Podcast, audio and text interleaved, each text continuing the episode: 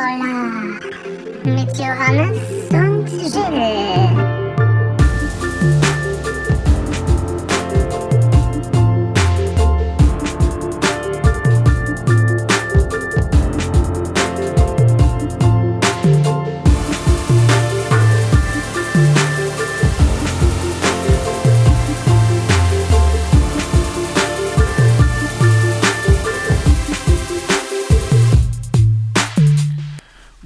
Dias äh, an alle Laber-Koller-Zuhörer und Zuhörerinnen.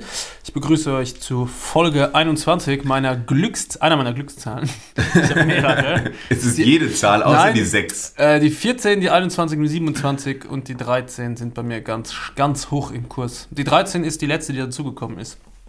Frag mich aber nicht warum, ich glaube, irgendwas Gutes gab es mal. Ähm, ich muss gleich anfangen mit, mit dem Snack, den ich mitgebracht habe. Und zwar hat mir mein äh, ein geschätzter Kollege von mir, der Francesco, das ist ein cooler Kindergarten-Daddy. Gibt es nicht so viele coole.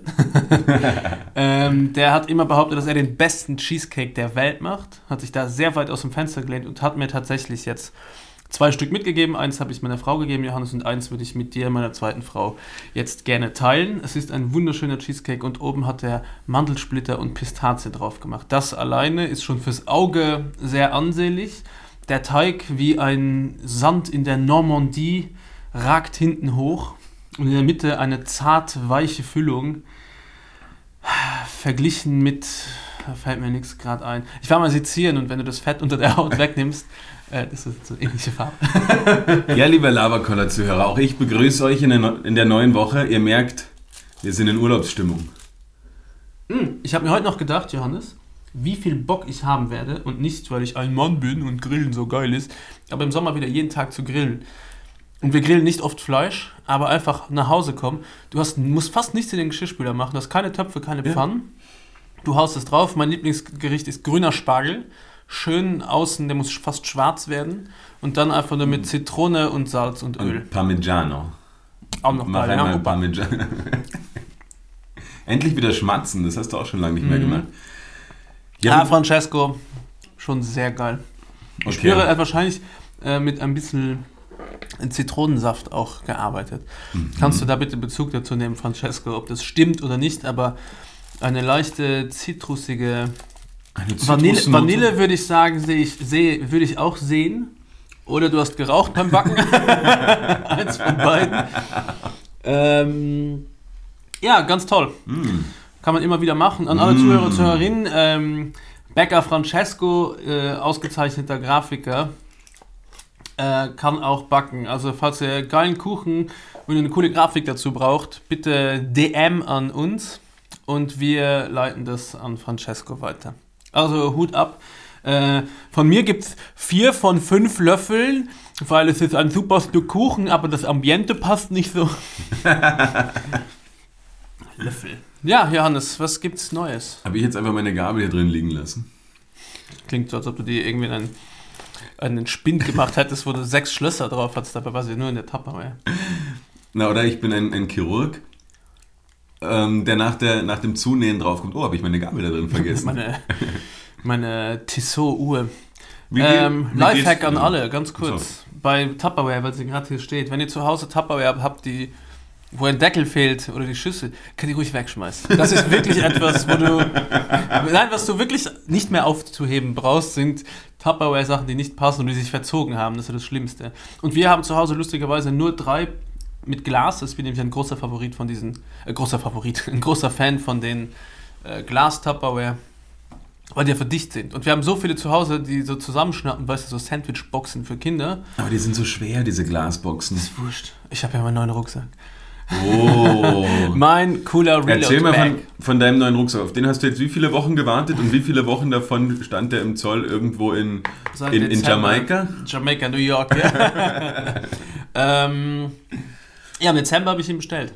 Jetzt ist er da. Es hat, das Warten hat sich gelohnt. Es ist ein Traum.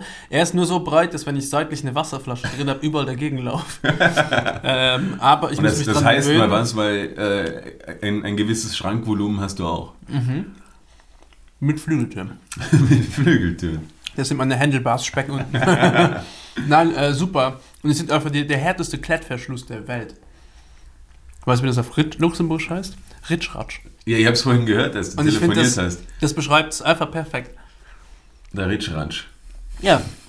Ähm, Toll. weißt du, was ich gestern gemacht habe, Johannes? Im, weil ich Fernweh habe. Du warst am Neusiedlersee? Na, war ich am, äh, sehr schön am Sonntag, war ich am Neusiedlersee. Der ist jetzt, glaube ich, nicht mehr zugefroren. Er ist auch auf verschiedenen Stellen unter mir, hat es gecrackt. Das hat Also fahrt ruhig mal noch. Ja, ein bisschen beunruhigt.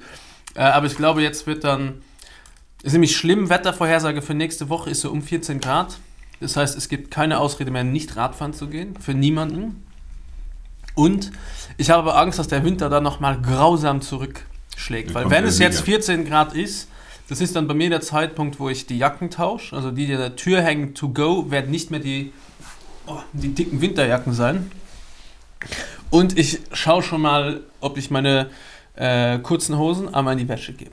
Damit sie einfach schon bereit sind. Es gibt das perfekte Wetter Es ist. kommt, es kommt aber fix nochmal kalt. Du kannst eigentlich.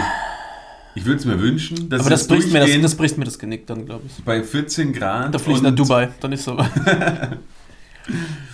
aber das Beste. Schaut da dann alle, alle ZuhörerInnen in Dubai. Ich sehe, wir haben ein paar. ja, freut mich voll, dass ihr in Dubai seid, ihr Wichsgesichter. Hast du denn ähm, die Debatte mitbekommen über Influencer, die tatsächlich nach Dubai auswandern derzeit? Und du dort für 15.000 Dirham oder ich glaube 3.500 Euro umgerechnet eine InfluencerInnen-Lizenz kaufen musst, um dort Influ zu influencern? Nein, das ist eine gute Idee. Und Wir sollten viel mehr zahlen. Die Sache ist, äh, die Sache hat einen Haken. Ähm, du kannst dir diese Lizenz kaufen, bist dann steuerfrei. Also alles, was du, wenn du deine ganze Followerschaft in, in Deutschland oder Österreich hast, ähm, kannst du immer noch Werbung für die machen, aber du zahlst keine Steuern mehr, weil du bist ja jetzt in, ein, ein, Dubai. ein Dubai-Aner. Eine, du eine Dubette, wenn du eine Frau bist. Genau. Und die Krux ist aber, du unterschreibst halt einen Vertrag, in diesem, dass du, dass du Influencer bist. Und dort steht drin, dass du dich aber bitte niemals kritisch über die Arabischen Emirate und im speziellen Dubai äußern darfst. Das heißt, wenn jemand. Warum sollte man auch? Hallo, liebes Volk in Dubai, an alle Emirate. Es gibt übrigens von allen Emiraten kann ich nur zwei.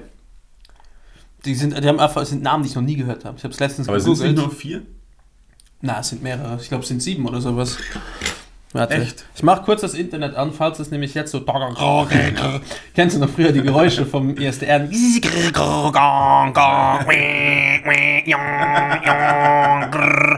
Kennst du das noch? Ja, jetzt sind. Und dann hast du, dann hast du deinem Vater gesagt, Papa, kannst du bitte auflegen? Ich bin im, ich bin im Surfen. Ja, oder Ähm, vorher noch beim, beim 56K-Modem, wo dann keiner mehr telefonieren konnte und auch keiner mehr anrufen konnte, man einfach von der Außenwelt abgeschlossen war, abgeschnitten war, obwohl man im Internet war. So, Arabische Emirate. An alle, die sich äh, wirklich dafür interessieren und gerne dahin wollen würden. Die Emirate. Muss man da so weit googeln, äh, scrollen. Äh, ja, anscheinend habe ich irgendwas. Dann erzähle ich erstmal die. Geschichte weiter Ja. und, und du äh, Ich überlegst dir. rein. Sieben gibt's. Siehst du? Es gibt Dubai, Scharia, Ayman, Um al-Kawain, Ras al. Ich lese es einfach mega racist vor. Ras al-Khaimah und Fujairah. Und ich kenne eigentlich nur Abu Dhabi und Dubai. Vom Rest noch nichts gehört. Eins von habe ich schon mal gehört. Ah, natürlich. Ja, Ras Al Khaimah, Könnt ihr übrigens alles bei Johannes in der Prüfung abschreiben später. Das Problem aber an der Geschichte ist eigentlich, eben du darfst dich nicht mehr äh, kritisch über die Arabischen Emirate oder ihre Menschenrechtsverletzungen äußern. Äh, ich äußere mich nur positiv darüber. Vielleicht habe ich diesen Vertrag ja schon längst unterzeichnet. Ganz tolles Volk. Und da werden Leute zu Recht bestraft. Nein, es wird niemand bestraft. Jeder kann tun, was er will. Kannst schnell Auto fahren. Ich werde diesen Punkt nachher nochmal aufgreifen bei unserem Was wäre wenn. Oh. Freu dich schon mal drauf. Okay. Da sind wir heute auch im, im Strafverfahren unterwegs. Das ist gut. Das gefällt mir. Das machen wir aber später. Äh, jetzt habe ich mir überlegt, wir könnten uns einer, weil, weil wir doch jetzt schon so in Urlaubsstimmung sind und auch endlich wieder weg wollen, ähm, ein bisschen in, ähm, in Erinnerungen schwelgen und mal überlegen, was waren denn eigentlich die, die verrücktesten oder abgefahrensten Sehenswürdigkeiten, die du so besucht hast, um vielleicht auch ein bisschen Input zu geben, was man denn machen, machen möchte, nachdem irgendwann Ein bisschen ähm, Sehenswürdigkeiten, Sachen oder, Lockdown oder vorbei ist. kann, also kann es auch etwas sein, was mit dem Ort verrückt war. Es muss jetzt, du musst jetzt nicht sagen, okay, ich war am Empire, am, am Empire State Building oder was weiß ich, sondern was, was du denkst, was, Crazy! was, was irgendwie was abgefahren ist, wo du dann dort warst und denkst, ja krass, dass es sowas gibt auf dieser Welt. Also ich war in den Arabischen Emiraten, wie die da mit Menschen umgehen, das fand ich so toll. Mm. Wow. Immer erstmal einen großen nimm, mal, bisschen nimm mal ein Randstück, das ist ich schon... nehm, Ja, es ist eh noch ein kleines Stück da, das ist meins. Ich stell's dir mal weg. Also, ich gehe ein bisschen zurück in die Vergangenheit. Wir reisen, wir, wir schreiben das Jahr 2000, was war es? Wir, 17, wir 18. könnten auch so autogenes Training machen. Wir machen jetzt alle die Augen zu, wir legen uns auf unseren Teppich und atmen durch. Und dann passiert's. Übrigens, heute mir ganz peinlich. Äh, hast du's? Ah, warte. Wo ist er? Wo ist er? Wo ist er? Ähm, Aber lass mir das, das mal noch kurz fertig machen. Ihr liegt auf diesem Teppich, ihr atmet durch, mm, ihr spürt, wie jeder einzelne eurer äh, jeder einzelne eurer Gelenke Drachen gespielt. auf dem, auf dem Boden liegt und auf einmal hebt er ab, dieser Teppich. Voller Arthrose, die Gelenke. den Schmerz. Einfach in den Schmerz. Und auf einmal fliegt er los. Aber wo fliegt er denn hin? In welches Jahr fliegt er? Äh, 2019, glaube ich. Das ist ja schon richtig lange her. Ja, jetzt wollte ich ja vorhin mal eine Geschichte machen, ganz kurz. Wenn du Kopfhörer im Ohr hast, heißt nicht, dass die anderen deine Fürze nicht hören, wenn du auf der Straße spazierst. Das ist mir vorhin passiert. Ich bin hergelaufen, habe mich kurz eines Furzes entledigt. Und habe ganz laut Musik gehört und habe mich dann umgedreht und mir gedacht, ah ja, du hörst Ups. keine Musik. ja, war unangenehm. Weil wenn du dich nicht umdrehst, ist gar nicht schlimm. Musik für die Nase. Das wäre ein cooles Produkt. Furz, Musik für deine Nase. ähm, Nazaré in Portugal. Ähm, das ist ein bisschen nördlich von Lisboa. Meinst du nicht Nazareth? Nein, nein, nein. Na, Nazaré. Nazareth. Ähm, das ist, wo die höchsten Wellen der Welt immer sind, wo auch dieser Big Wave Contest ist. Mhm. Und ich war zu einer Zeit da, wo nicht der Höchststand war. An Und Touristen das oder war an Wellen? an Wellen. Äh, aber es war ein wirklich wilder Wasser, also war ein wilder Tag, es hat noch niemanden surfen sehen. Aber diese Wellen, das war so heavy, dass ich, ich habe meiner Frau damals gesagt, wir waren mit den Kids da, dass ich mich trauen würde, so 50 Meter reinzuschwimmen. Und sie hat gesagt, mach es bitte nicht. Und ich glaube, es ist besser, dass sie es gesagt hat, dass ich es nicht machen soll, mich versucht hat zu überzeugen. Ich wäre dann nie wieder rausgekommen. Weil es ist ja nicht so, dass diese Welle dich einfach rausspült, sondern die zieht dich ja auch wieder mit rein. Und die Dinger, wenn die surfen, sind die ja bis zu, was weiß ich, 20 Meter hoch. Und jetzt, wo wir da waren, waren sie vielleicht die Hälfte. Und das war schon so irre, wie diese Naturgewalt. Also ich hätte auch stundenlang einfach da sitzen können und zuschauen können, weil ich mag so große, ja weite Strände mit wildem Meer. Mit, mich kannst du zum Beispiel mit so Meer in Kroatien, ja, mega schön, wunderschön blau, aber ich mag lieber auch so Nordsee, Ostsee, wo du kilometerlang nichts hast. Ähm, das ist eher mein, mein Meer. Aber an wenn's- der Nordsee hast du auch relativ lang kein Wasser in, zu bestimmten Tageszeiten. Ja, ist auch cool. Das ist aber alles, für, das ist einfach so das lange Nichts und das dann Das ist eigentlich für uns, oder, so lost sein. oder wenn man dann dort ein paar. Mal war, so normal, dass es das gibt, aber eigentlich ist es auch so ein krasses Ding, dass da einfach das Meer so weit verschwindet, Ja, weil es so einen hohen Tidenhub hat. was aber cool ist, dass du dich einfach da auch, dass du sterben kannst. Wenn du zur falschen Zeit reagierst, stehst du einfach unter Wasser. Also ich nicht, ich bin ja eine, eine, eine kleine Ente, ja. Wobei ich kann nicht, also Triathlon zum Beispiel könnte ich nicht machen, ich kann einfach nicht Kraul schwimmen, ohne dabei Da außer ich so Atem zu fertig. sein Vor allen Dingen, dass 200 das als erstes kommt. Und dass das einfach das Angenehme ist anscheinend. Das Kraulschwimmen, total easy. Das ist nur Technik. Wenn jemand mir das sagt, wenn jemand mir sagt, ach, so Triathlon- Triathlon-Leute, ja. Ja? Na, das ist easy. Das ist nur Technik. Würde ich am liebsten einen High-Kick, bam, ins Gesicht. Weil das ist so fucking arrogant, weil du weißt, jeder andere Mensch, der das nicht wie du über Jahre lang gelernt hat, der geht unter wie eine Ente, wenn er da 200 Meter schwimmen muss. Und du sagst, na, das ist nur ganz, ganz, ist wirklich effizient. Ja, aber dafür dann am. Rad holst du sie alle ein. Ja, nein. Nein. Wobei, wenn es nur gerade ist, dann ich, kann ich meinen Vorteil ausnutzen. Äh, wurscht, zurück zu den Dingern. Äh, dann war ich in, in Lombok, war ich im Norden, da gibt es so ein großes, ja, wildes Areal, wo einfach Tiere, die in Indonesien beheimatet sind oder waren, so ein bisschen ein kleines Refugium haben. Es ist nicht wirklich ein Zoo, sie sind nicht wirklich alle eingesperrt, die haben wirklich ganz große Dschungelteile für sich. Und da durfte ich ja, äh, man ist mein Traum in Erfüllung gegangen und ich durfte mit Äffchen abhängen. Orangutans? Ja, Orangutan. Ich durfte mit einem Orangutan ein Eis essen und die sind so stark. Das ist irre. Also die sind ja nicht unbedingt mega groß. Hast du sie rasiert? Nein. Gleich eingespatzelt. mit Haaren. Ich mag Haare, ich finde das nicht so schlimm. Äh, nein, ich habe mit dem ein Eis geteilt und die sind wirklich. Es war faszinierend. Es war für mich, ich war einer der glücklichsten Momente. Ich glaube sogar, liebe Berit, falls du zuhörst, da ist meine Hochzeit ein bisschen in den. Äh, so nach hinten gerückt. Das war schöner. Also mit dem Affen habe ich einfach mehr gemeinsam. Ja. Äh, ja, dann habe ich Hey, mit dem da ein Eis gegessen und der hat auch einfach mich genommen und mir gezeigt, wo ich mich hinsetzen soll. Wirklich kräftiges Tier. Und auch so kleine schwarze, ich glaube nicht Kapuzineräffchen, wie heißen die? Ich weiß nicht mehr, wie sie heißen. Da, den, so hatte ich einen, äh, kann man auf meiner Instagram-Seite sehen, hatte ich eine Hand in meiner Hand und der hat dann auf mir gehangen und hat mich ganz traurig. Also es war, Herzzerreißend. Ja. Bis zu dem Moment, wo irgendein Typ mir einfach, einfach ohne mich zu fragen, bin ich da gesessen und er legt mir eine große weiße fucking Python um den Hals. Und ich war so, Dude. Ich habe hier gerade einen Moment. Ja, nein, äh, ich habe auch nicht gefragt. Und ich finde, das ist etwas, was man eher mal jemand fragen will, so, hey, hast du vielleicht Bock? Dann hatte ich einen riesen Adler am Kopf auch. Auch heavy, man, die haben Krallen, leck mich am Arsch. Du warst einfach mitten im, im Streichelzoo. in Jumanji gefangen. ja, es war wirklich geil. Also auch, dann habe ich einen Elefanten mit dem ge gespeist. Ich habe viel gegessen mit Tieren eigentlich. Meine zwei Hobbys Aber kombiniert. war das so ein Ding, weil teilweise gibt es ja, wenn du dort in Südostasien unterwegs bist, Einfach nur einen Tiger heben, heimen, also genau, wo du irgendwelche kannst, ja. Tiger oder halt auch so, so Elefantenschulen, wo du dann auf den rumreitest. Nein, nein, so. gar nicht. Weil es ist schon krass, was dort falsch rennt und was dort.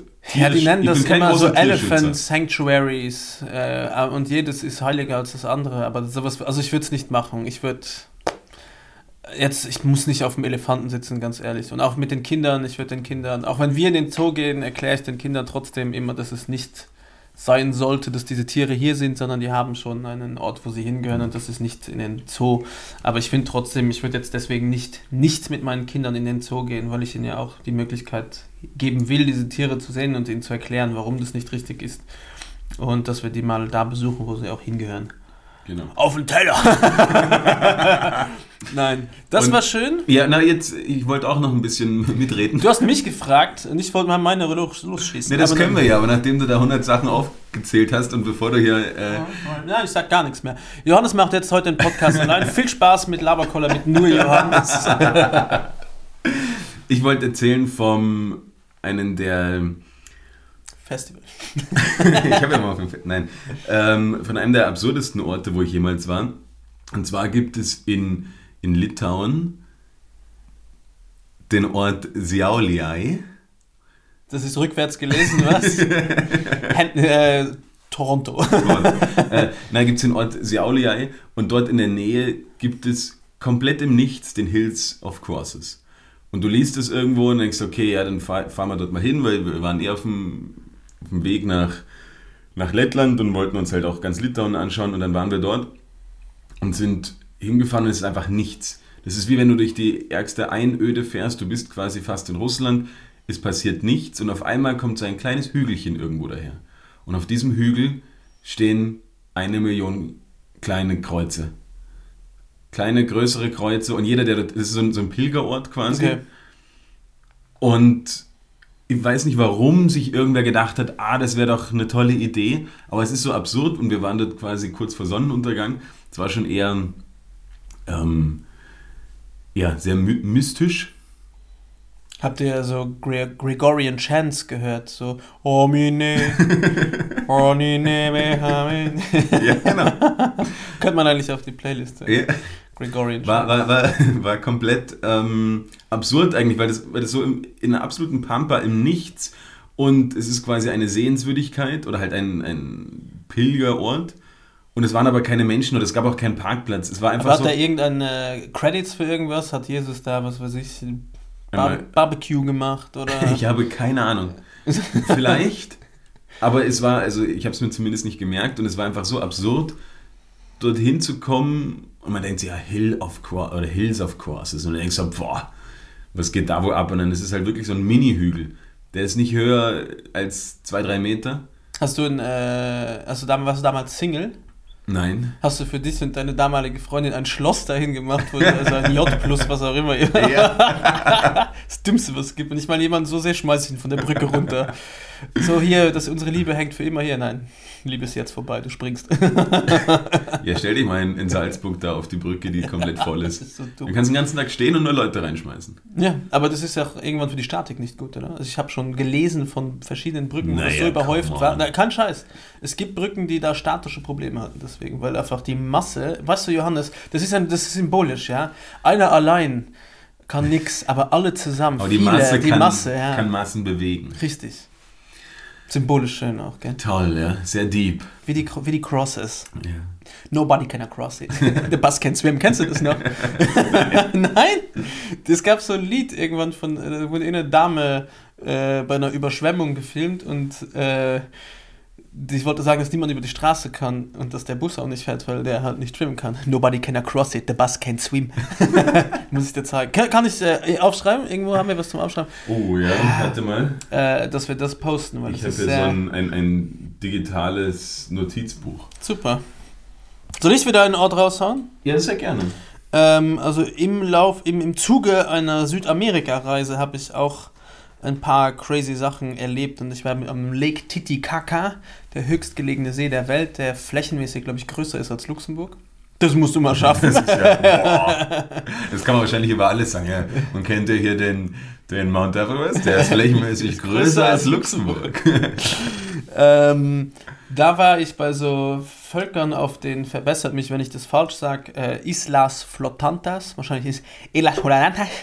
Äh, das sind so. Floating Islands, die auf so Schilf, das man auch essen kann, die ernähren sich auch davon, äh, schwimmen und gebaut sind und die werden, sind einfach da in der Mitte verankert und es passiert manchmal, das ist eine sehr lustige Story, die sind in Bolivien und dann, wenn irgendwie so ein Fischerboot vorbeifährt und diese Leinen kappt, dann schwimmen die einfach irgendwo hin und sind nicht mehr da, wo sie waren. Das Einzige, was da schlimm ist, du siehst, dass viele da den, die Insel nicht verlassen und auch intern eher mal familiär gebumst wird.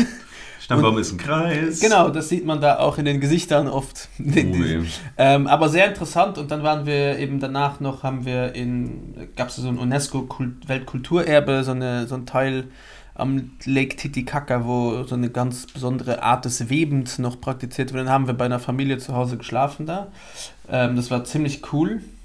Dann war ich mit den Kindern Fußball spielen und ich war im Tor und ich habe nach fünf Metern Laufen gedacht, ich ersticke, weil es liegt ja so hoch Ja. dass du keine Luft, also du kannst nicht atmen, das ist keine Chance. Da machst du, gehst fünf Meter und denkst dir, Alter, Verwalter, was ist los mit mir? Null Kondition, Sausen in den Ohren, Kopfschmerzen, Schwindel, äh, konnte nicht bis drei zählen. Also das war da nach dem Fußballmatch mit den Kids richtig, richtig anstrengend.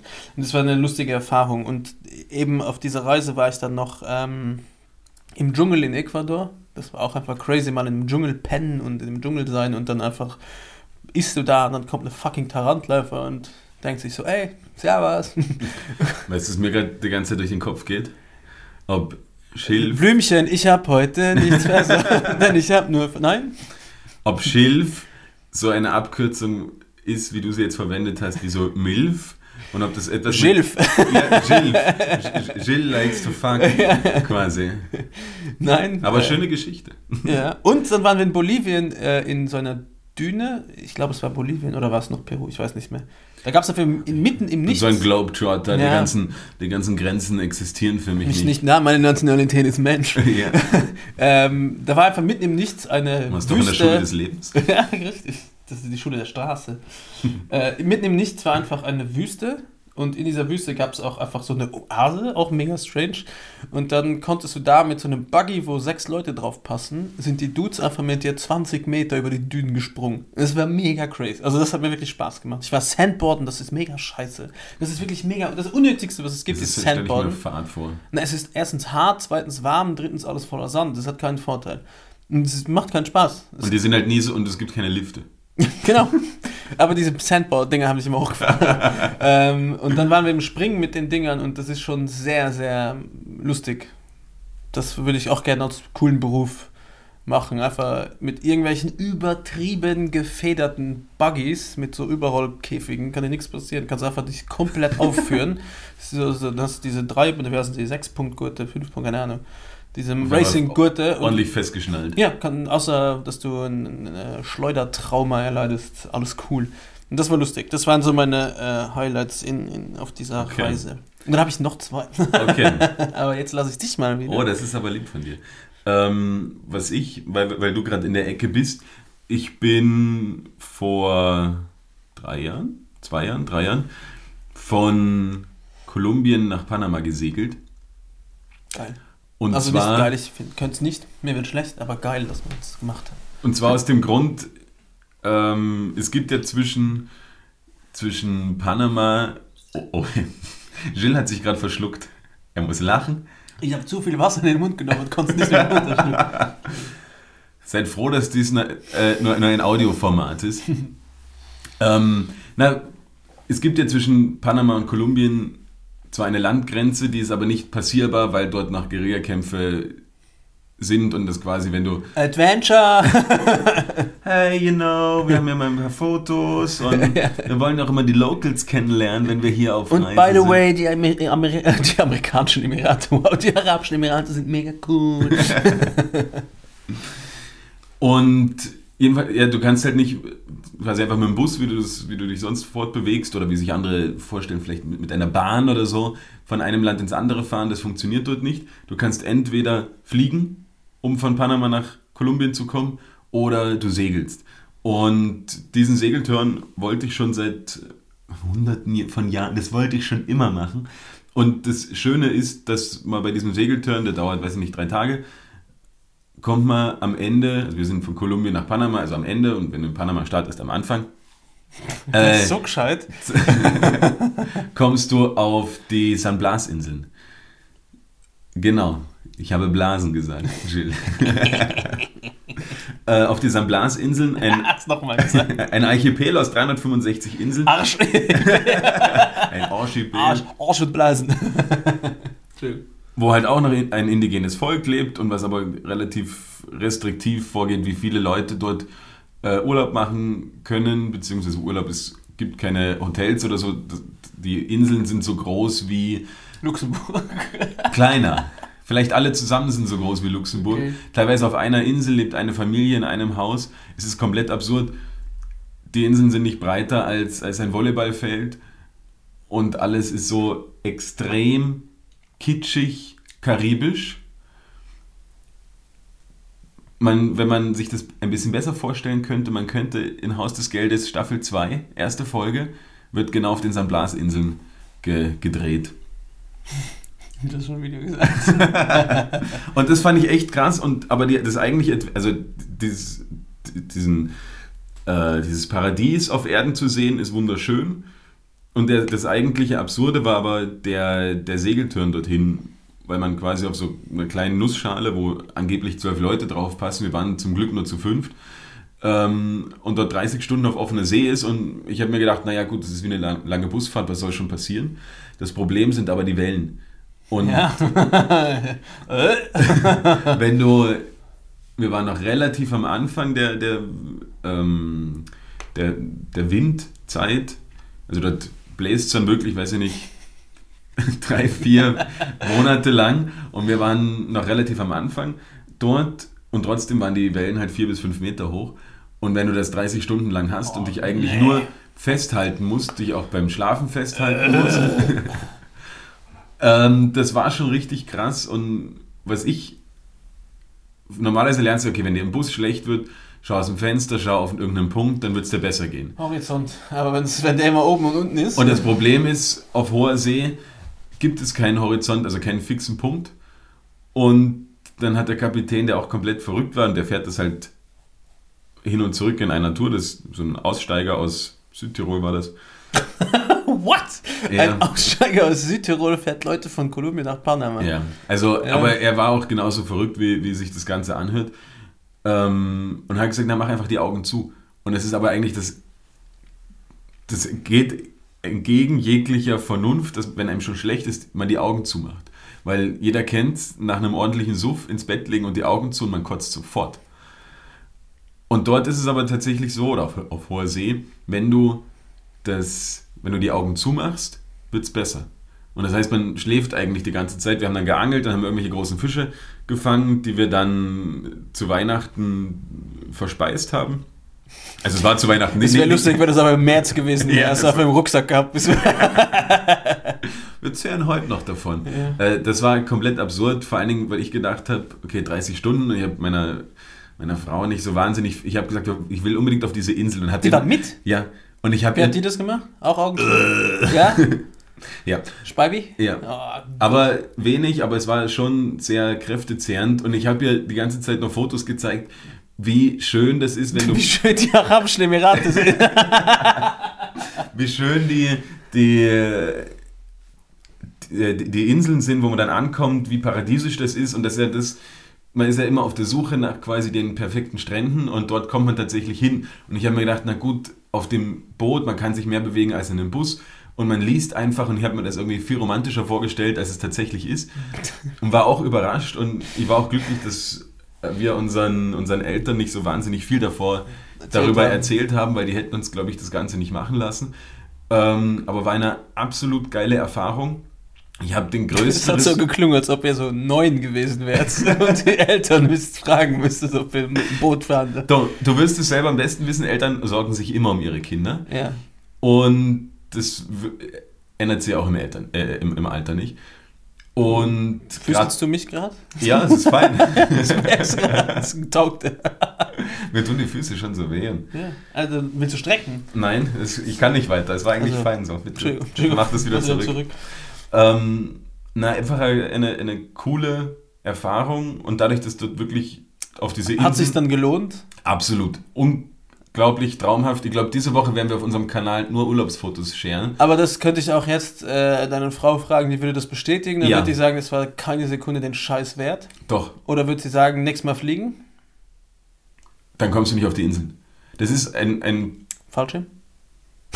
du kommst da wirklich noch hin, wenn du mit dem, äh, mit, dem, mit dem Segelboot hinfährst und du triffst halt dort dann auch irgendwelche Segler, die gerade die Welt umsegeln oder so oder eine Atlantiküberquerung gemacht haben, allein. Und dann, Musstest du nochmal zurück? nein, du Okay. steigst in Panama aus und, und wir haben dann dort weiter Urlaub gemacht. Ähm, ich finde es aber so krass, die Überlegung, okay, du machst eine Atlantiküberquerung allein auf einem Boot oder selbst wenn du es nicht allein machst, ist es einfach fucking langweilig, weil du halt ewig und du weißt ja nicht, ob das Boot wirklich vorwärts kommt, weil du hast immer nur Wellen um dich herum. Du sagst so, du kommst irgendwie mit fünf Knoten, sechs Knoten voran. Das ist ja etwas, finde ich, wenn jemand dir sagt, ja, Wind bläst heute mit sechs Knoten, dann ist jeder so, ja, ja, keine Ahnung. Komplette Fantasieeinheit. Ich weiß nur bei den Wind, äh, wie nennt man das, diese, diese Windhütchen oder weißt du, die sich so aufblasen, gelb, äh, orange-weiß, orange-weiß, Ja. da ist eine, eine Farbe. Kennst du dich aus? Orange, weiß, orange? Ja, genau. Ja. Ja, du weißt, was ich meine, Ja, ich weiß, in du- Brücken meistens sind. Die Dinger äh, sind pro Stück fünf Knoten und ich weiß eben noch vom, vom Fallschirmspringen damals, wie viel du als Student oder Schüler, Flugschüler noch äh, springen darfst, bis du nicht mehr kannst. Und äh, ich glaube, Knoten ist mal sechs, oder? Irre ich mich. ja, kommt hin. Wir sind Aber See, sind Seeknoten und Knoten in der Aviation das gleiche? Wird wahrscheinlich nicht das gleiche sein, aber ich habe ihn dann gefragt und wir sind ungefähr mit, mit 30 km, 20 bis 30 km/h gefahren, was extrem lang, äh, langsam ist. Und du weißt halt nie, ob du vorwärts kommst, weil im Endeffekt geht es für den, dich nur rauf und runter in den ganzen Wellen Ah, und du kommst so nicht vorwärts. Und deswegen denke ich mir alleine.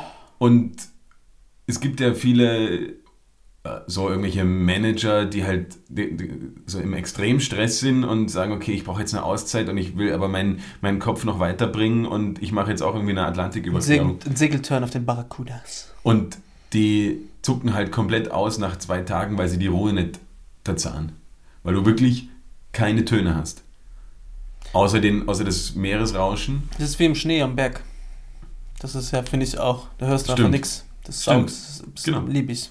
Ich habe Und- jetzt, jetzt wenn es hier schneit, heute hat es ja hier äh, geschneit, da hörst du halt auch einfach, wie, wie leise die Stadt wird. Das taugt mir extrem.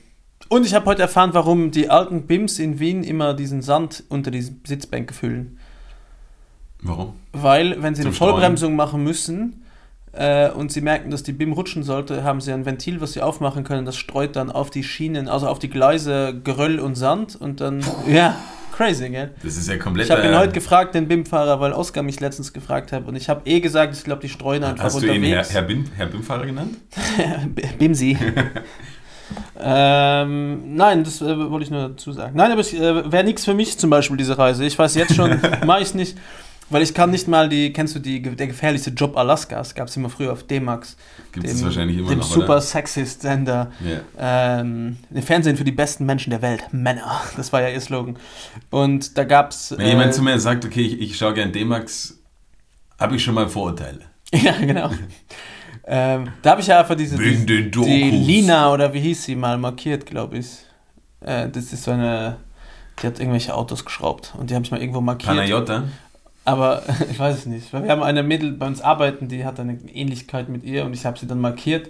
Und dann hat sie mir geschrieben, ich soll das bitte sofort entfernen. Und ich war so, ah, entspann mal, alles cool.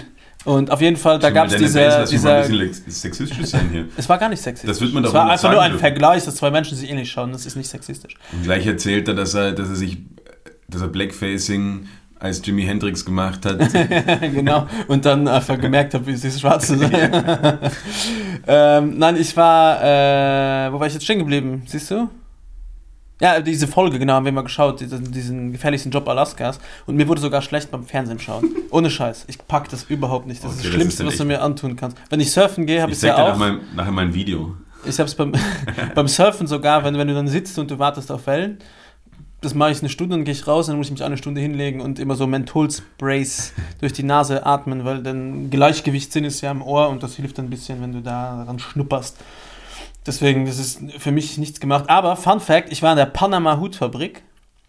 Äh, kennst du die, diese Panama, so einen weißen Hut mit so einem schwarzen, Ja. mit so einem schwarzen Dings? Die werden nicht in Panama hergestellt, sondern in Was? Peru. Ja. Was? In Peru ist die Fabrik und die heißen so, weil die, das Material, also dieses Stroh, äh, kommt über den Pana, pa Panama-Kanal. Deswegen heißt der Hut Panama-Hut. Eine der, der perversesten menschengemachten Bauten, die es gibt, finde ich. Den Panama. Panama-Kanal. Gibt's aber, äh, es klingt aber gut. Natürlich klingt es gut und, und hilft vielen, äh, vielen Firmen viel Geld zu sparen und dass wir unsere Güter auch schneller bekommen. Yes. Aber es ist schon krass, dass die einfach sagen, okay, wir machen mal, die Umwelt ist uns eigentlich egal, wir verbinden jetzt mal zwei Weltmeere miteinander und schauen mal, was passiert. Passiert, ja. Ob das irgendwelche äh, Dings hier für die Natur irgendwelche Konsequenzen hat, who cares? Ja. Algen gab es schon überall. Fische, Mai essen sich auch gegenseitig. Also das ist echt krass, dass sowas möglich ist und dass da alle zugestimmt haben. Ich glaube, sowas wäre heutzutage nicht mehr möglich. Das ist sehr optimistisch von dir. Ja, aber ich, ich, bin- ich glaube ans Gute im Menschen. Ich, ich habe noch zwei Orte, Ja, shoot. Also das eine war eine, ein, ein Moment quasi, ich war in Frankreich Fallschirmspringen, weil ich habe damals meine Ausbildung gemacht und in Luxemburg war das Problem, dass diese Dropzone immer nur am Wochenende offen hatte und dann warst du halt auch aufs Wetter Das Land ist zu angewiesen. klein. Du kannst ja, Platz zum Landen. und du kannst ja äh, bei schlechtem Wetter nicht springen, du brauchst immer eine klare Sicht. Und dann war ich in Metz springen und das war für eine Militär-Dropzone. Ähm, Ich könnte nicht in Metz leben, ich würde nur Met, Metz jobben. die verstehen das aber nicht. Kommt da der Metzger her? verstehen sie auch nicht. Okay. Tatsächlich. Entschuldigung. Ähm, und da gab es einen alten Mann, der mitgesprungen ist, der war so Showspringer fürs Militär, französische Militär. Der ist einfach jeden Tag aus 1000 Metern raus. Normalerweise ziehst du schon bei 1, 2. Äh, und hat dann sofort Schirm aufgemacht und hat am Fuß immer so ein Säckchen mit einer Fahne, Frankreich-Fahne, die er dann aufgemacht hat und dann ist die gesch- flattert. Und dann hat er Punktlandung gemacht. Da wird quasi eine Zielscheibe am Boden aufgebaut und er landet halt immer in der Mitte, weil er das einfach so gut kann. Okay. Und der Typ, also bei uns war es immer verboten, Alkohol zu trinken. Und der hat einfach mittags Ricard, also diesen Anis-Likör, mit Bier zwei halbe gesoffen. Alter In der Mittagspause. Ein U-Boot quasi. Und der hat dann auch einfach gepennt im Flug, Flieger, dann wurde er aufgeweckt und dann hat der Kommandant gesagt, raus an dir. Sonst denkst du wahrscheinlich zu viel nach drüber. Genau. Der hat einfach so Schiss gehabt. Und ich bin eben da gesprungen mit uralten Schirmen, also wirklich noch, wo du bei neuen Schirmen hast du quasi deine, deinen Reservecomputer, der ist so wie ein kleiner USB-Stick und der schießt den Schirm raus bei, wenn du bis 200 Meter nicht reagierst oder 250, ja. Und hier war so eine richtige Box und das Ding war mega schwer und ich bin jetzt nicht schwach, aber ich bin fast rückwärts gefallen, wo sie mir den angezogen haben. Und du schaust dann unten in der, im Hangar hängen halt immer Bilder, wie das von oben ausschaut, dass wenn du oben in der Luft bist, dass du weißt, wo du hin musst. Ja? Und ich Ja. habe mir die natürlich eingeprägt. Und dann waren wir auf, auf 3000, 3500 Metern und dann hat der Typ zu mir gesagt, du musst raus. Und ich habe gesagt, ja, aber ich will erst mal schauen, wo ich hin muss, ja, weil du, wenn du springst, sollst du ja zumindest schon einen Anhaltspunkt haben. Du merkst dir, keine Ahnung, ein Dach von oben, ein Haus, irgendeinen Anhaltspunkt, damit du darauf zusteuern kannst. Und ich habe das nicht gefunden. Der Typ schreit mich an, so, spring jetzt. Und ich sage, aber ich finde den Hangar nicht. Ja. Und dann hat er mich einfach rausgeschmissen.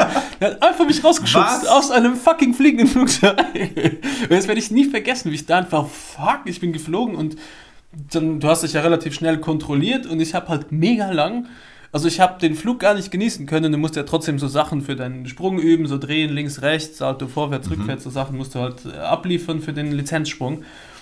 Und ich konnte gar nicht üben, weil ich einfach die Minute Freifall genutzt habe, um zu schauen, wo ich eigentlich hin muss, wenn der Schirm mal offen ist. Und dann war der Schirm offen, ich habe es ewig lang nicht gefunden und ich bin auch ziemlich weit, Gott sei Dank ist es ein riesen Flugfeld, äh, musste ich nachher sicher so fünf bis zehn Minuten zurück zum Hangar laufen, weil ich irgendwo gelandet bin. Und dann hat der mich auch noch angefuckt und gesagt, wo warst du denn die ganze Zeit? Nicht so, Alter, du hast mich einfach aus einem Flugzeug rausgeschmissen. Das ist nicht jetzt, dass du mir irgendwie hier, und da war ich nie wieder hin. Aber es war sehr lustig. Du hast quasi eine, eine, Also, eine ich musste Felix- nachher sehr drüber lachen. Ich hatte dann auch Bier getrunken, es war mein einziger Sprung, den ich da gemacht habe. Ich habe gesagt, hey, lass mich in Ruhe, Arschlöcher. Hast du eine Felix Baumgartner-Erfahrung gemacht quasi, den's Äh, Na, der, ist- na, der ist ein Fix. Der ist der, das, das Lustige ist, der ist ja gar kein so ein guter Springer. Der hat jetzt nicht mehr Sprünge, also der ist jetzt nicht in der, sag ich mal, Top 100 weltweit, dass der so viele Sprünge hat und so viele Rekorde mitgesprungen ist oder irgendwas, sondern ist einfach nur ein Sauprolet, der sich mit Mathe-Shits gut versteht und Österreicher ist.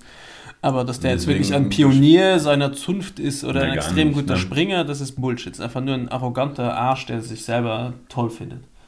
So, dann hätten wir es. Ah nein, ich war vom Have Heart Konzert, eine meiner Lieblingsbands, die vor zehn Jahren aufgehört haben und letztes Jahr, vorletztes Jahr eine Reunion-Tour gespielt haben. Und da war ich in Würzburg auf dem Konzert und das war, glaube ich, das beste Konzert meines Lebens. Einfach nur vom äh, Vibe, so wie es da abging, wie die Leute durchgedreht sind. Und die haben die ganze, die ganzen Erlös, dem haben sie gespendet von der Tour. Das fand ich auch ganz cool. So, das war's, Johannes. Ich wäre dafür, dass wir Hals, Maul und Hör zuspielen. Okay, dann machen wir das doch. Vielen Dank für die rege Teilnahme. Viel Spaß.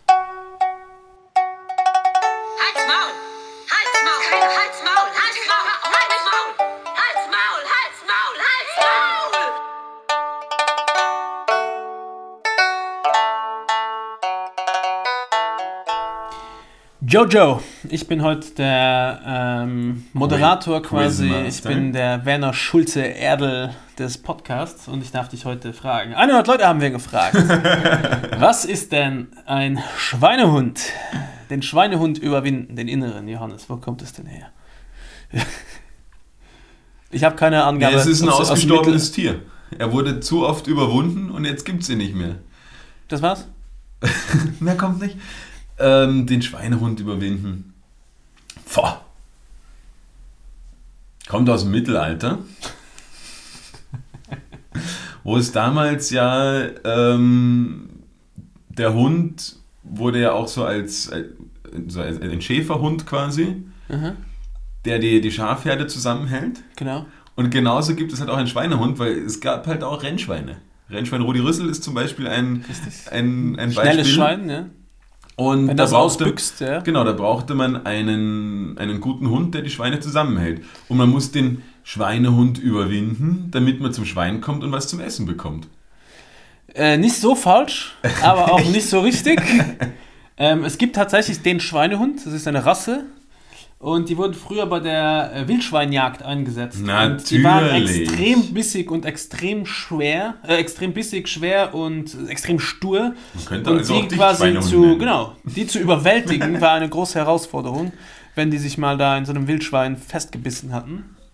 Und deswegen sagt man den Schweinehund überwinden, wenn man das fertig, wenn man etwas fertig bringt, was einem keinen Spaß macht. Ja, Oder überhaupt mit etwas anfängt, quasi, oder? Den inneren Schweinehund erhält mich davon ab, etwas zu tun. Mhm. Genau, zum Beispiel. Und da hältst dich natürlich davon ab, an eine Beute zu kommen. Aber nicht, nicht schlecht. Pass auf, da läuft ein Tropfen runter. Dann hörst du dann, dass der auf dem teuren Mahagoni-Holztisch.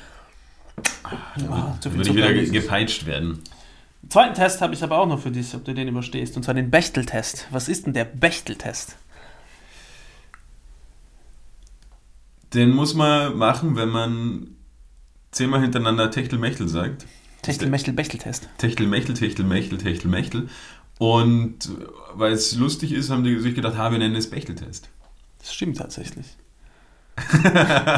Natürlich nicht. er hat sich kurz gefreut, er hat so ein kleines, so ein Glänzen ich den genau Augen gewusst, gehabt. dass, es, dass es nicht richtig ist. Aber ist es aus der Medizin? Nein, es ist aus der Analytik, Filmbranche und Analytik. Filmbranche und Analytik. Ja. Was verstehst du unter Analytik? Äh, wenn du zum Beispiel etwas äh, auf den Grund gehen willst und das Ganze auseinander nimmst, um zu schauen, warum ist es so, wie es ist und gibt es, äh, gibt es, wie soll ich sagen, Überschneidungen zwischen dem und dem und dem und dem. Also Okay. quasi, wenn etwas analysiert wird, das habe ich sehr schwer erklärt, gerade. Ja. Gell? Okay, na, dann habe ich leider überhaupt keine Ahnung. Also der, wird der Bechtel-Test wird als einfaches statistisches Hilfsmittel verwendet, um auf Geschlechterklischees in Spielfilmen oder in der Filmindustrie hinzuweisen, indem geprüft wird, ob eigenständige weibliche Figuren vorkommen.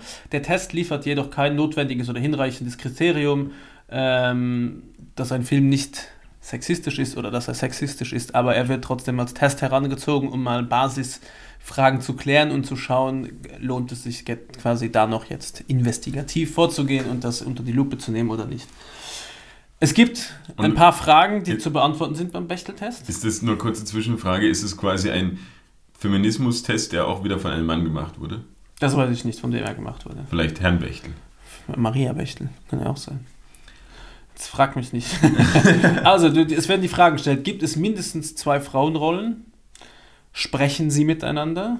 Und unterhalten sie sich über etwas anderes außer Männer? Und in jüngeren Tests wird auch noch gefragt, ob, äh, gefragt, ob die beiden Frauen dann im Film auch einen Namen haben, ob man den erfährt. Und da habe ich mich selber gefragt, wie viele Filme ich schon gesehen habe, wo man weder den Namen von der Frau weiß, wo nur zum Beispiel äh, quasi jeglicher Stirb langsam Film mit Bruce Willis, generell jeder Film mit Bruce Willis. Wahrscheinlich, ja. Äh, und es ist wirklich arg, wie viele Filme. Das ist genau das gleiche, wenn du sagst, nenn mir, was weiß ich, nenn mir zehn Schauspielerinnen, die für einen Oscar nominiert wurden.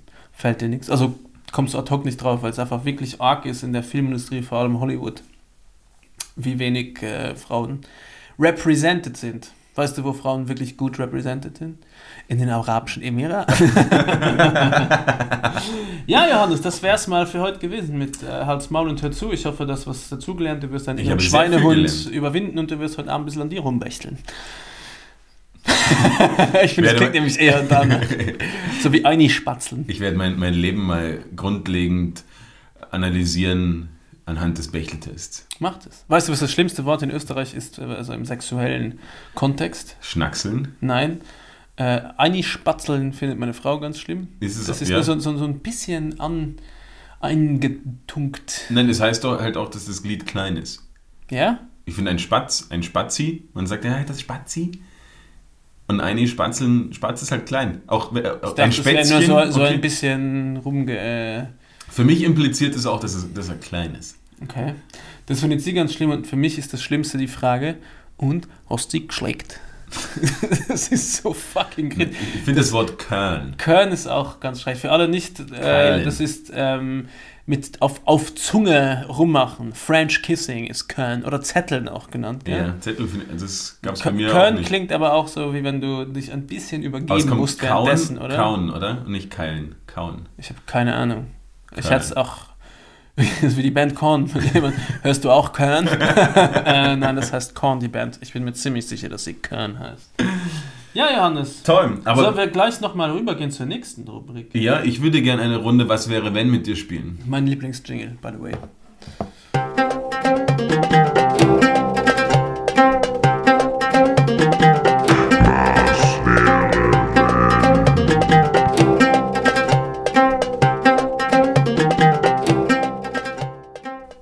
Hier kommt eine Rubrik aufs andere.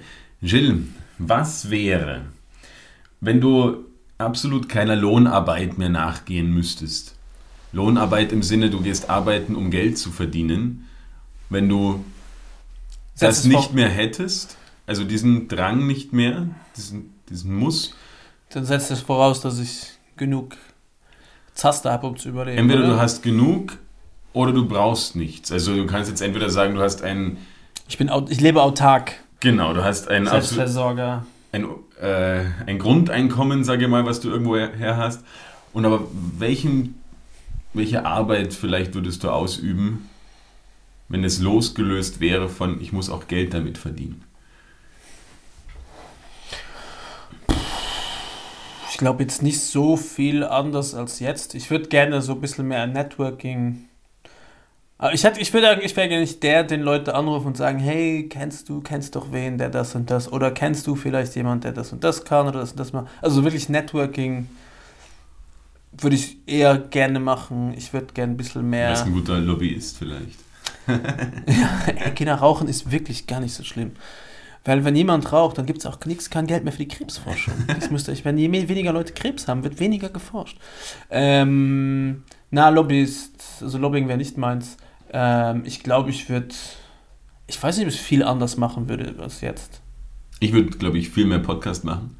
Ja, gut. So halt Sachen, mit denen ich kein Geld verdienen kann. Ich wäre kein großer Künstler. noch, Noch. noch, bald, Ich bald. wäre ich wär kein großer Künstler, aber ich würde mich mehr auf die Sachen konzentrieren, die mir tatsächlich Spaß machen und weniger Sachen machen, die, oder halt im besten Falle keine Sachen machen, mehr machen, die mir keinen Spaß machen. Das kann ich neben den Satz schreiben. Sach, dumme Sachen im Internet machen, obwohl man weiß, dass sie dumm sind. Und ich würde mehr Sachen machen, wo ich weiß, dass ich sage. das war rhet- rhetorisch heute wieder eine ganz starke Folge, nachdem Ja, ich äh, Analytik so toll erklärt habe. Und du Sachen Äh, machen ganz toll. Ähm, na, ich glaube, was würde ich noch machen, wenn ich keine. Ich, Denk mal ein bisschen freier. kochen. Ich Ja. würde mich mehr mit Kochen befassen, mehr mit Kunst. Ich habe wirklich absolut kein Händchen für Kunst und ich habe auch kein Selbstvertrauen dafür. Also ich male du jetzt hättest gern eines. ein Selbst ja, weil ich einfach auch gern ein bisschen das besser könnte. Sprachen, ich würde Italienisch lernen. Es hält mich zwar auch jetzt nicht wirklich was davon ab, aber ich glaube, ich hätte halt einfach mehr Zeit und müsste mir über weniger Sachen Gedanken machen. Das ist, Ich würde aber auch gern bleiben bei dem, was ich mache. Ich finde, das mache ich ganz gut und gerne. Also ich Dann bin nicht, bin nicht eh unzufrieden. gut- also ich gehe jetzt nicht Arbeit erwischt. jeden Tag und denke mir, äh, es gibt natürlich, wenn ich da und hier und da mal einen Dienst habe, wo ich keinen Bock habe oder müde bin und weiß, ich muss noch bis drei in der Früh, vier in der Früh. Äh, ja, nein, aber das ist halt trotzdem, es geht in die Substanz, weil ich komme ja nicht nach Hause und schlafe dann bis mittags aus, weil um sieben schon die Kinder mir ja gern Finger ins Auge stecken. Ähm, nein, äh, mehr ein bisschen durch die Welt so. Bisschen hier, ein bisschen da, ein bisschen dies, ein bisschen das. Mehr in die Berge, mehr ins Meer. Ich glaube, so würde ich meine Würdest du weiter in der. Stadt wohnen? Äh, ich wohne jetzt nicht in der Stadt, weil die Lohnarbeit mich dazu zwingt, sondern es ist, weil meine Frau das will. ich würde schon gerne aufs Land ziehen, jetzt auch schon. Okay. Ja. Das notiere ich mal so. Ja, hoch zur Berit. Die kriegt dann immer Panik. Weil das ist ja dann zu viel. Ich will aufs Land, Berit! Und eine zweite Frage hätte ich noch, ähm, Ja. die tatsächlich einen eher philosophischen Ansatz hat, beziehungsweise ähm, Die Antwort ist Arabische Emirate. sind gut. ja. ähm, wir uns, ich mir mit dir gern einer Utopie hingeben möchte oder die Frage überhaupt stellt, ob es überhaupt eine Utopie ist oder ob es vielleicht möglich wäre. Und zwar, was wäre, ähm, wenn es keine Gefängnisse mehr gäbe? Also wie würde, oh, um da, um da mal ein bisschen ein, eine, eine Geschichte dahinter zu legen, ähm, wenn du sagst, Kannst du anfangen mit Wir schreiben das, ja? wir schreiben das Jahr 1864 der Strafvollzug in vor allen Dingen den USA lässt den, die Hinrichtungen zu. Ähm, nein, es geht darum, die, die Überlegung ist ja, wir haben wahnsinnig viele Gefängnisse, viel, manche sind privat betreut, manche nicht. Wir haben wahnsinnig viele Leute, die in Gefängnissen sitzen und die Resozialisierung. Eigentlich sollten ja der, der Strafvollzug so sein, dass die Strafe Du kommst besser raus, als du rein bist. Genau, dass du wirklich wieder resozialisiert werden kannst, dass du dort wieder, äh, dass du wirklich wieder ein Leben haben kannst. Und die Realität ist aber, dass viele, die im Knast waren, rückfällig werden, keine Perspektive mehr haben. Und dann stellt sie die Frage, okay, funktioniert dann das ähm, Rechtssystem. na, oder nicht das Rechtssystem, aber funktioniert die, die, Straf, die Strafe Gefängnis an sich. Und dann habe ich mich ein bisschen eingelesen, weil ich dieser Frage hinterhergegangen bin. Das ist bestimmt so ein Kinder, was ist was, Gefängnisbuch mit Bildern. Und wo es halt dann Statistiken gibt, also das Land, was am meisten Leute einsperrt, ist halt die USA. Und dass es dort halt auch eine riesen Diskrepanz gibt von, ähm, Hautfarbe? von Hautfarbe, die ähm, äh, eingesperrt wird. Und Das hätte ich nie gedacht. Na, aber dass es tatsächlich so weit geht, dass quasi jedes dritte schwarze Kind in Amerika irgendwann eingesperrt wird. Oder zumindest das mal viel, kurz ja. eine, eine Zeit irgendwo absitzt. Und das finde ich schon sehr krass. Und weil halt dort auch alles privatisiert ist, haben die ja eine gewisse ähm, einen Antrieb, dass die Gefängnisse immer voll sind und dass die Leute auch wiederkommen. Ins Hotel. Ja. Buchen Sie wieder bei uns. Und die Frage Und geben Sie uns jetzt- bitte eine 5-Sterne-Bewertung auf Google. Was wäre, wenn es keine Gefängnisse geben würde? Wie könntest du dir äh, Strafvollzug vorstellen? Ähm, ich ich habe, glaube ich, ich weiß nicht, ob ich das hier mal besprochen habe, was mein, also ich habe ja in der Bewährungshilfe gearbeitet, ich war ja Bewährungshelfer schon. und bin deswegen ein bisschen im Thema auch äh, Vielleicht habe ich es deswegen ausgewählt. nah dran gewesen. Ähm, das, also grundsätzlich glaube ich, dass es ohne Gefängnis, man mag mich hassen, aber sehr schwer möglich ist. Also beziehungsweise irgendeine Form von geschlossenem Vollzug. Ähm, das kann mit psychologischer Betreuung sein, das kann, äh, was weiß ich, ja, was in- in die Richtung sein. Ich glaube, dass sehr viele Leute im Gefängnis sitzen, die äh, da nicht hingehören. Das sind vor allem Jugendliche, die äh, falsche Entscheidungen getroffen haben und da quasi mit mehr schlechten Kontakten in Berührung kommen als zuvor. Ähm, ich glaube, dass es ein extremes Bildungsproblem gibt. Also ich äh, würde gerne, ich kann es jetzt nicht aus dem Stegreif sagen, aber ich behaupte mal, dass Insassen im Gefängnis, dass der Bildungsgrad relativ niedrig ist Mhm. äh, dass es sehr viele Vorgeschichten gibt, warum die Leute da sitzen, dass das nicht äh, aus eigenem, auf dem eigenen Mist vieler Kinder gewachsen ist oder vieler Jugendliche oder was auch immer. Ich glaube, dass es vom, vom Justizsystem her sehr schlecht ist, ist zum Beispiel Leute wegzusperren, die Steuern hinterziehen. Es ist Leute, die einen Unfall, sagen wir mal, das ist ein Unfall, wo äh, jemand kommt zu Schaden oder was weiß ich. Hast ja, kriegst ja trotzdem eine Freiheitsstrafe, ob die Mhm. jetzt als Bewährung oder nicht ausgesetzt ist. Ähm, auch Quatsch und ich finde, es wäre ganz wichtig für viele Jugendliche, dass die danach in ein geregeltes Arbeitsverhältnis kommen, auch wenn es ein unbezahltes ist, wenn es eine Sozialstunden ableisten sind, wenn das ist bei der Suchthilfe arbeiten, wenn das ist in der Pflege arbeiten. Äh, generell finde ich, wäre das eine wesentlich sinnvollere Lösung für den Staat, weil du A, einen riesen Mangel an Leuten hast im sozialen Bereich und an Pflegekräften oder generell an, an Arbeitskräften. Das ist nicht, dass du die Leute gratis ausnutzen sollst, aber es ist einfach sinnvoller, weil du so ein Tagessatz im Gefängnis kostet den Staat ja auch mal ein Arsch voll Geld. Ja. Äh, zweitens passiert relativ wenig zur Resozialisierung. Also du bist ja oft auf dich allein gestellt. Wenn du einen geschlossenen Vollzug hast, einen Einzelvollzug, sitzt du ja auch einfach nur rum. Du sitzt deine Zeit tatsächlich ab. Ähm, wenn es keine Gefängnisse geben würde, glaube ich, wir, hätten wir ein extremes Problem. Weil äh, es gibt einfach de facto Leute, die, für eine, die in einer Gesellschaft nicht tauglich und gefährlich für eine Gesellschaft sind. Ähm, die halt psychologische Betreuung natürlich bräuchten, aber auch in einem geschlossenen Vollzug. Leider. Ähm,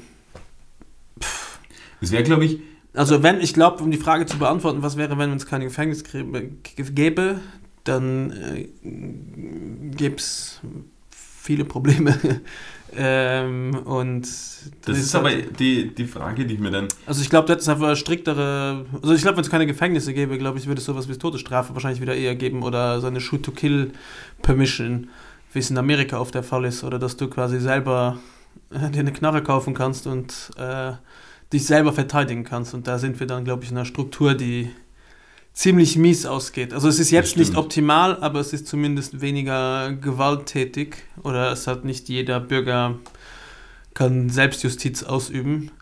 Naja, das, das Ich glaube, ja, es bräuchte einen das, betreuteren Vollzug, einen besseren Vollzug und andere, ein anderes äh, ja, Strafrecht.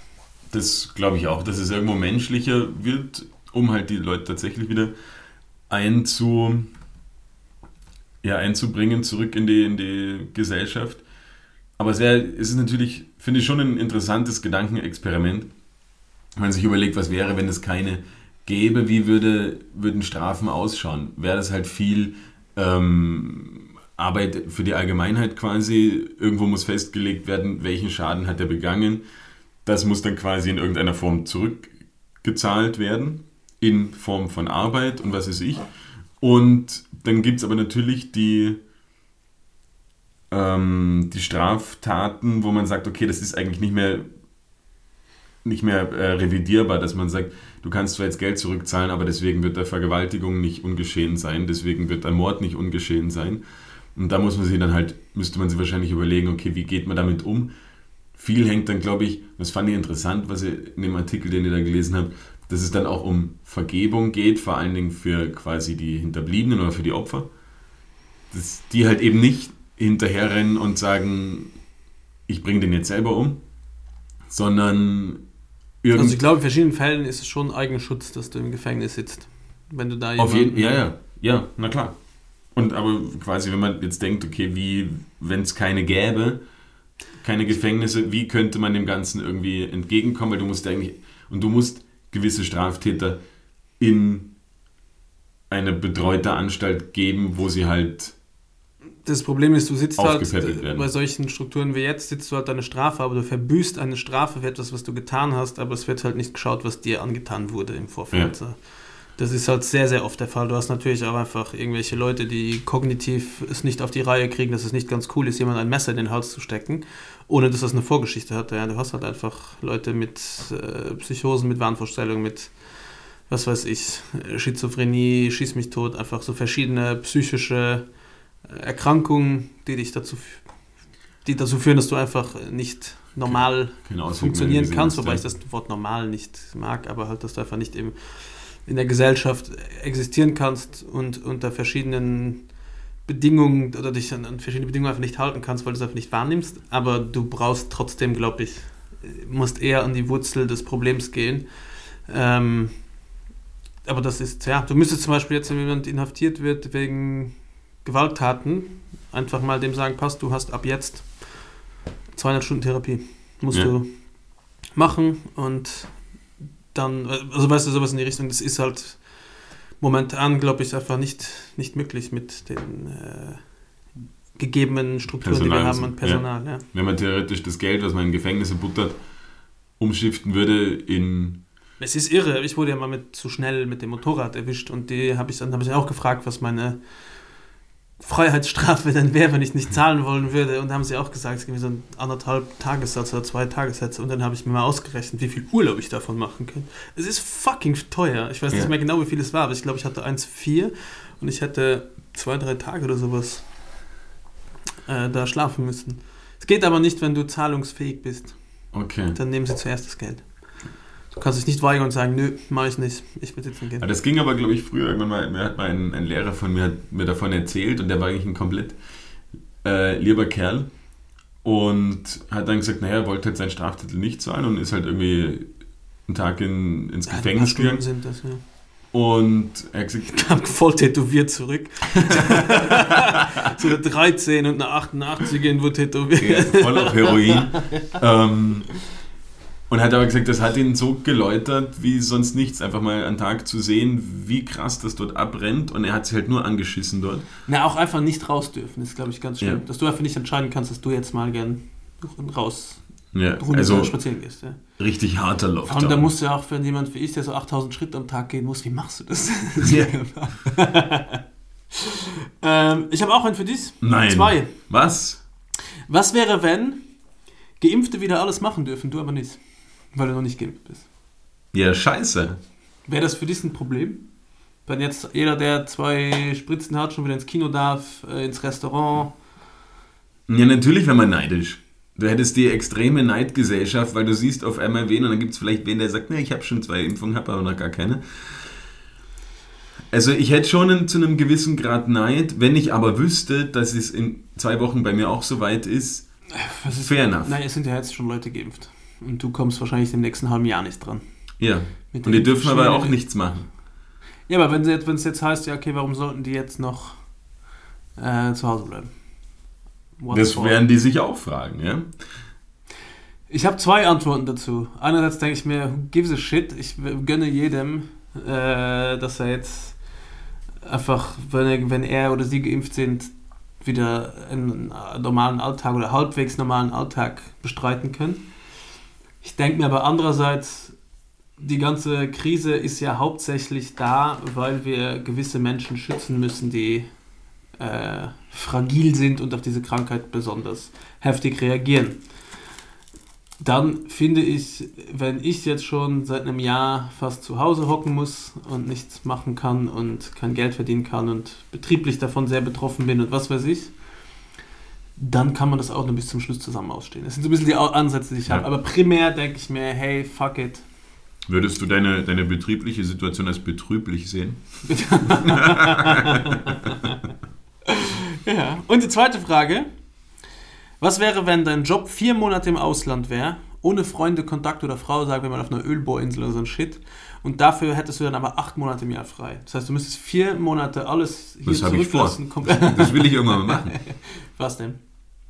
Ja, entweder eine, auf einer Ölbohrinsel. Gibt es einen, ganz tollen Radioverhörer auf YouTube, wo der Typ das Wort nicht rauskriegt. Auch aufschreiben müssen wir auch posten.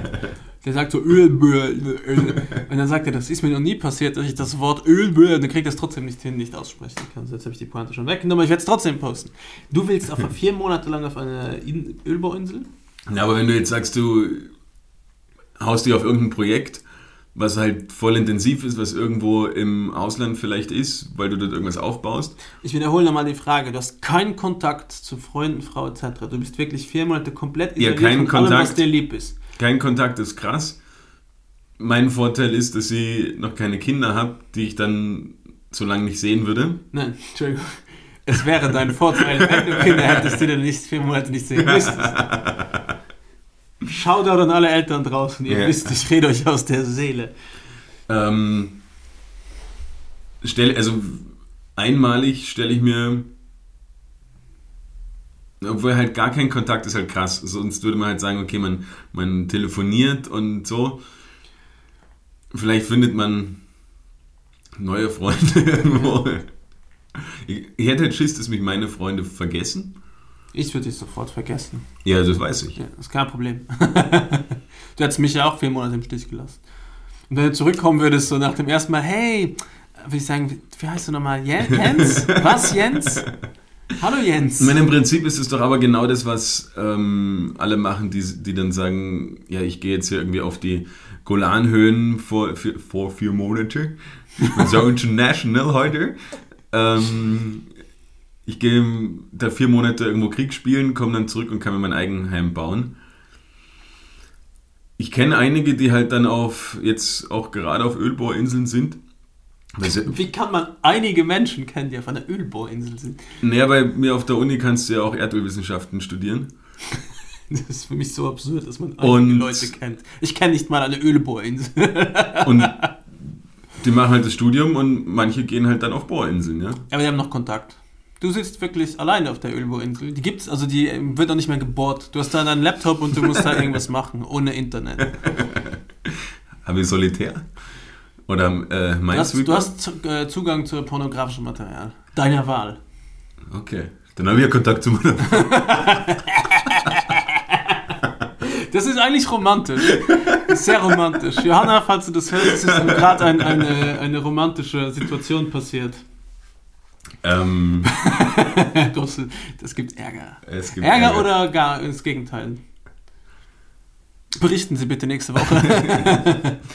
Ähm, ja, also es, werden, es ist ein interessantes Gedankenexperiment. Ich glaube, ich könnte es mir schon vorstellen, aber ich glaube, wenn man es einmal gemacht hat, so komplett ohne Kontakt, schwierig. Ich denke mir halt, danach habe ich halt acht Monate intensivst, wo ich mich wieder freuen kann, vier Monate wegzugehen. weißt du, ich muss nicht arbeiten, ich habe genug Cash, ich kann mit den Kindern tun, was ich will. Und ehrlicherweise, früher war das gang und gäbe. Wenn du sagst, ich, war, ich bin bei der Marine, ähm, ich gehe auf ein Schiff, Ich war nur bei der Marina und ich bin nicht auf sie gegangen, sondern auf ihr gekommen. Wow, wow. es war ein Spaß. Okay. Haha. Letzte weibliche Zuhörerin verloren. Ähm, also früher war das gang und gäbe, dass halt Leute dann ewig weg waren und dann zurückkommen gekommen sind und mussten hoffen. ja, ich habe gekommen gesagt. ähm, dass Frau noch da ist und halt nicht irgendwie noch mit dem Postboten. Und gekocht hat sie. Also ich könnte mir das schon vorstellen, ja. Ja gut, aber was heißt hier, die Frau noch da war und nicht mit dem Postboten? Sie ist ja auch vier Wochen, muss ja auch vier Monate klarkommen. Naja, Das klar. ist schon okay, wenn der Postbote. Du bist ja der, der sie aufgibt. Dann lass, lass sie entscheiden, Johannes, wie sie mit der Situation umgeht. Das kann sie auch, ja. Habt, habt ihr bei eurer Hochzeit so ein Gelübde geschworen und ist so auf ewige Treue und so und shit? Ähm, naja, wir haben uns so ein. Es war ganz schön, wir hatten vorher halt so Keuschheitsgürtel angelegt. Genau, und dann hat, hat einer, habt ihr einen Rap, einen Hochzeitsrap gehabt. Hey Johanna, ich heirate dich hier. Du bist jetzt für immer bei mir. so fucking white. Wir sind die Kids von morgen. Das war so ein Schloss Ein- Einstein-Rap eigentlich. Na, ich weiß gar nicht, ob ich das vor. Bei mir war sehr lustig, dass die äh, Standesbeamtin uns als lesbisches Paar verheiratet hat. Frau Gilles Reuter. Ja, hiermit erkläre ich Sie, Frau Gilles, und Sie, Frau Berit, äh, für Mann und Frau. Zweimal hat sie mich als Frau Gilles. Whatever. Why? Also, und, und jeder hat gelacht, weil mir das ja schon, seit ich in Österreich bin, hinterherhängt, dass ich an der Uni schon immer mit Frau Gilles, obwohl ich den Vornamen Gilles und Nachname Reuter richtig ausgefüllt habe am Zettel, ja. Ich weiß, was ein Vor- und Nachname ist. Und mein Nachname Reuter klingt vor allem nicht so, als ob das ein Vorname wäre, ja. Und äh, jede. Post kriegen Gianni und ich, ja, kriegt sie ja sehr geehrte Frau Jana und bei mir ist sehr geehrte Frau Gilles. Kriegen wir jede E-Mail, jede Post dauernd. Das ist Institution, institutioneller. Sexismus. Ja, das ist ganz schrecklich. Krass, ja. Ähm, Aber genau. nichtsdestotrotz, ja. Ähm, Also bei mir gab es, glaube ich, kein Gelübde von wegen, dass ich da Treue schwören muss. Ich weiß auch nicht, ob das in guten wie in schlechten Zeiten. Das hat auch keiner gefilmt. Muss ich nochmal anmachen dann. Ähm, ja, ich habe Es gibt keine Beweise.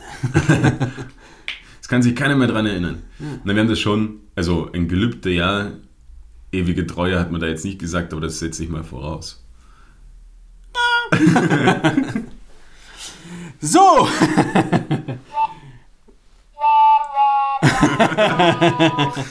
Gut, kommen wir zu unseren Empfehlungen, hätte ich gesagt. Ja, aber nächste Woche muss ich noch ganz kurz sagen, werdet ihr uns in mega Soundqualität hören. Wir werden die Jingles besser einbauen können. Wir können Leute live anrufen während der Sendung und ihr hört sie nicht mehr live. Ich hoffe, du versprichst nicht zu viel und wir scheitern nicht komplett an der Technik. Oder uns fehlt ein Kabel oder ein Ich kleines muss sagen, Stück wenn von es um, unserer wenn's um Technik geht, gibt es kein Uns. Ja? Dann gibt es nur ein Du. Jill, Ähm, Jill wartet nämlich noch auf sein Fahrrad und jetzt wird so schönes Wetter. Ja, und es Johannes hat seins da stehen und er kann es nicht fahren. Also. wir haben beide unsere Dilemmas. Es fehlt ein Stück aus Italien. Liebe Firma aus Italien, falls ihr, zu, falls ihr zuhört, Waffanculo. Das heißt, bitte beeilt euch auf Italienisch. Gut, dann hau mal deine Enrique Iglesias raus, die du heute dabei hast. Der ist Spanier, oder? Ja? Ja. Na, weil, weil irgendwie Jules Hierro, habe ich gelesen. Ah, nein, der, das ist Grieche.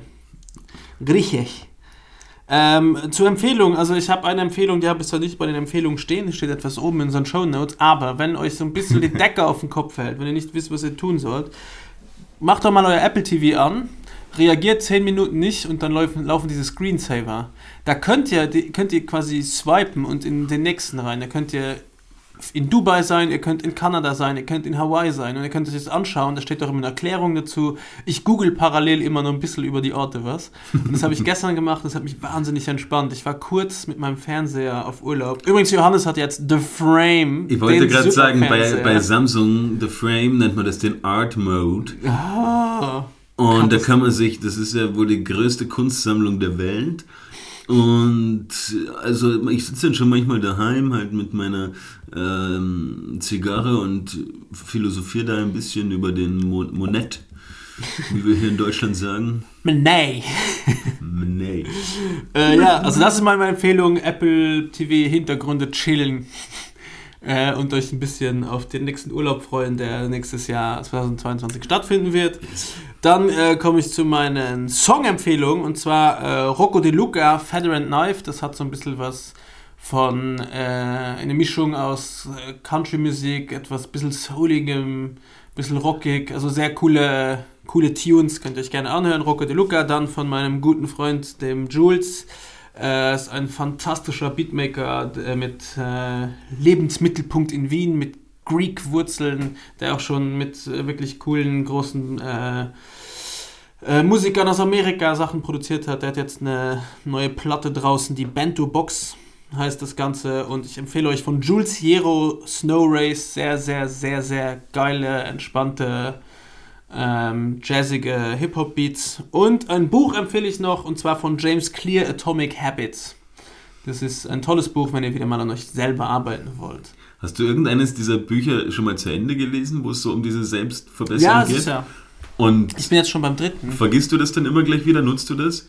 Nein, ich nutze das. Ich nutze es jeden Tag. Ich mache zum Beispiel mein Bett jetzt in der Früh oder ich mache so Kleinigkeiten, die ich sehe, wo ich mir denke, ah, mach's später, denke ich mir, nein, mach's jetzt. Und wenn ich einkaufen gehe und ich will mir irgendeinen Shit kaufen, denke ich mir immer, wird das jetzt jemand kaufen, der ein bisschen auf seine Gesundheit achtet? Und dann mache ich es nicht. Also ich habe wirklich viele Ansätze in meinem Leben, Okay. die ich nutze. Das siehst Das freut mich, dass es bei dir Phys- An meinem funktioniert. Physik. Ja, du äh, liest halt sowas einfach nicht, Johannes. Du liest nur die Mickey Mouse, die Matt und die Elf Freunde und Die Wendy. und noch das äh, Waffen- und Jagd-Magazin.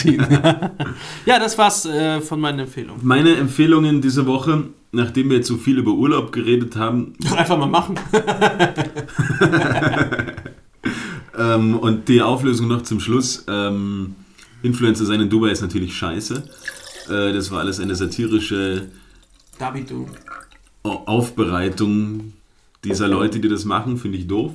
Ähm, und damit ihr aber nicht zu sehr in Urlaubsstimmung kommt, empfehle ich von Judas Priest den Song Pestilence and Plague, was fast äh, opernhaftig daherkommt mit vielen italienischen Passagen. Ich fühle mich gleich wie im Mittelalter bei der Pest. So richtiger weißer Breitbeinrock, mag ich. Und ähm, noch eine, ein Song, wie soll ich es beschreiben? Ich finde, es ist, ist ein geiler Song, wo es halt drum geht. Ähm, Darf ich dich kurz unterbrechen? Ich glaube, den haben wir schon. haben wir schon. Ich glaube, den hast du schon empfohlen. Ich, warte, ich finde es gleich raus. Aber man Aber kann, ja, trotzdem man kann ja auf, auf Labercoller gehen und, äh, und Spotify suchen. man kann ja auf Spotify gehen und die Labercoller Playlist suchen. Und schaut gerade, ob ich da einen Song von Skunky Nancy, äh, Rag Bone Man und Bastille, Bastille, drauf. ja, Remains. Ah, es ist halt ja, ein guter Song, ja. Kann man sich auch noch mal ein zweites Mal anhören. Genau. Das du so, wir machen das jetzt schon so lange, dass wir vergessen, welche Songs. Ja, wir haben. 21 Folgen, das ist auch schon. puh, Meine Glückszahl unter anderem. Ich spiele heute Euro-Million. Mach okay. ich. Quick-Tipp. Und Ich gebe dir einen. Fünfer mit. Kann Ja. ich mich dran beteiligen? Nein. äh, ja, ich wünsche euch äh, in diesem Sinne einen wunderschönen Mittwoch und oder Donnerstag, Freitag, Samstag, Sonntag, Montag oder Dienstag. Ich hoffe, ihr hattet Spaß. Ich hoffe, ihr supportet unseren Quatsch. Ich entschuldige mich für 21 volle Folgen schlechte Tonqualität. Ab nächster Woche gibt es kein Pardon mehr. Und äh, entlasse euch damit in die Woche und würde meinem Kompagnon gegenüber die letzten Worte überlassen. Und ja, Vierti Bussi, ich hab euch lieb und mich auch. Ich möchte mit einem kleinen Recap starten. Man macht es ja in großen Präsentationen, mal fest am Ende nochmal alles ein bisschen zusammen. Ähm, mir hat es sehr gut gefallen, dass wir heute so gut wie gar nicht über die aktuelle politische Lage in Österreich berichtet haben, weil sie ist haarsträubend, um äh, sich da nicht zu viele Gedanken zu machen. Ähm, fand es sehr schön, in Urlaubserinnerungen zu schwelgen. Danke dir für diese schöne Stunde und ein bisschen, wie ich immer sage, oder jetzt gerade zum ersten Mal. Und wünsche euch einen schönen Tag. Wir küssen eure Ohren. Auf Wiederschauen.